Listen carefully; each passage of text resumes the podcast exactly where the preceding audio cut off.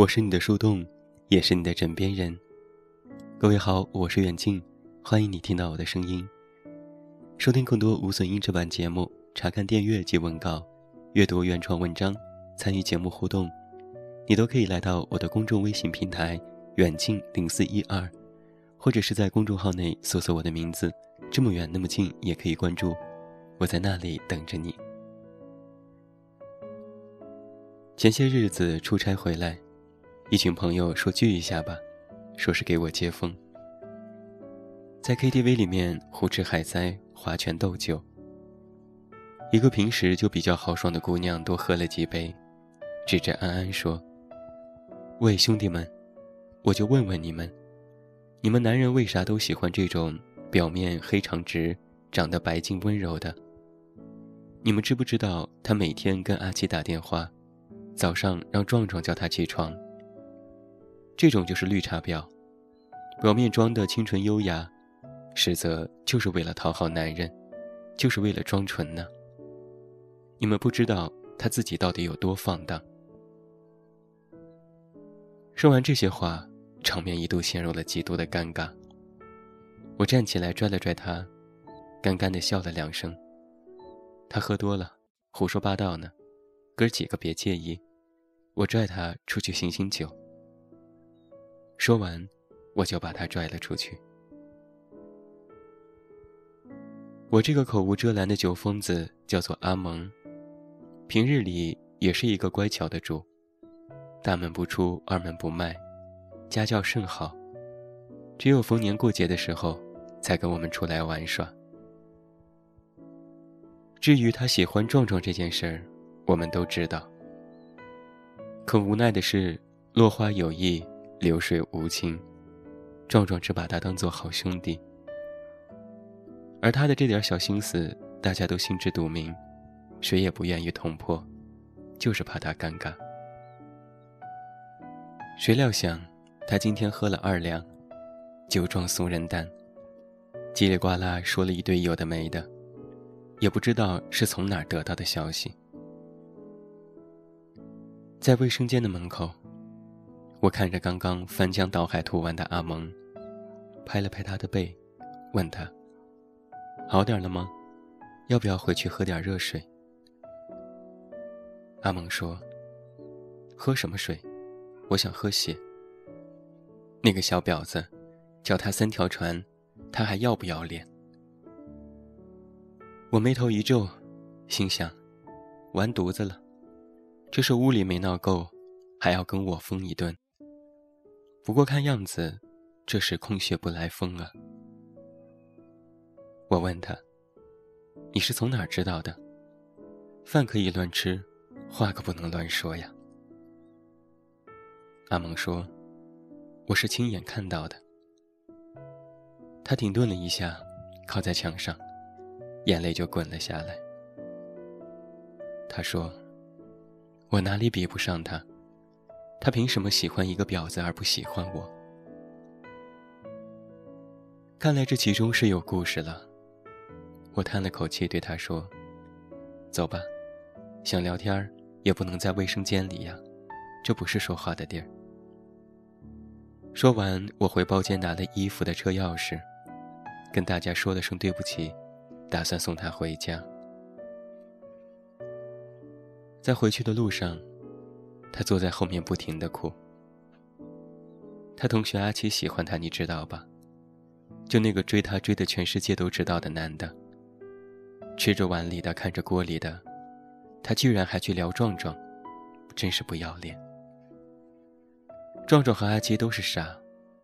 一个星期前，那个人带个陌生男人去开房，他肯定想不到，那家宾馆是我姑妈开的。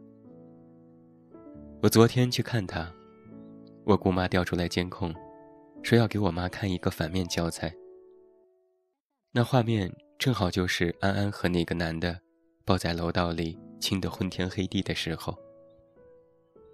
我姑妈还感叹来着，说现在的小姑娘真是开放。哼，开放，就是不要脸。阿蒙叽里呱啦骂了一顿，就没有声音了。我从倒车镜里看了一眼，八成是睡着了。一瞬间，车里只剩下了轻音乐。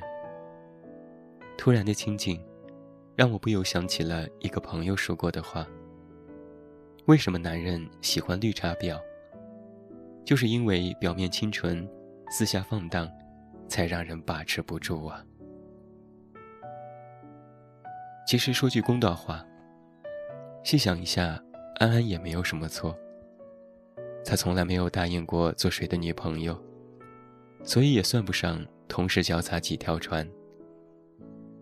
一群男人前呼后拥的想要跟他玩暧昧，他也乐得接招。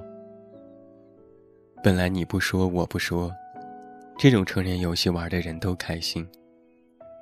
谁想到半路杀出了阿蒙这样的傻白甜，搅浑的一滩水不说，还弄得都尴尬。我其实没有评判在这些事情当中谁对谁错，因为好像本来谁都没有错。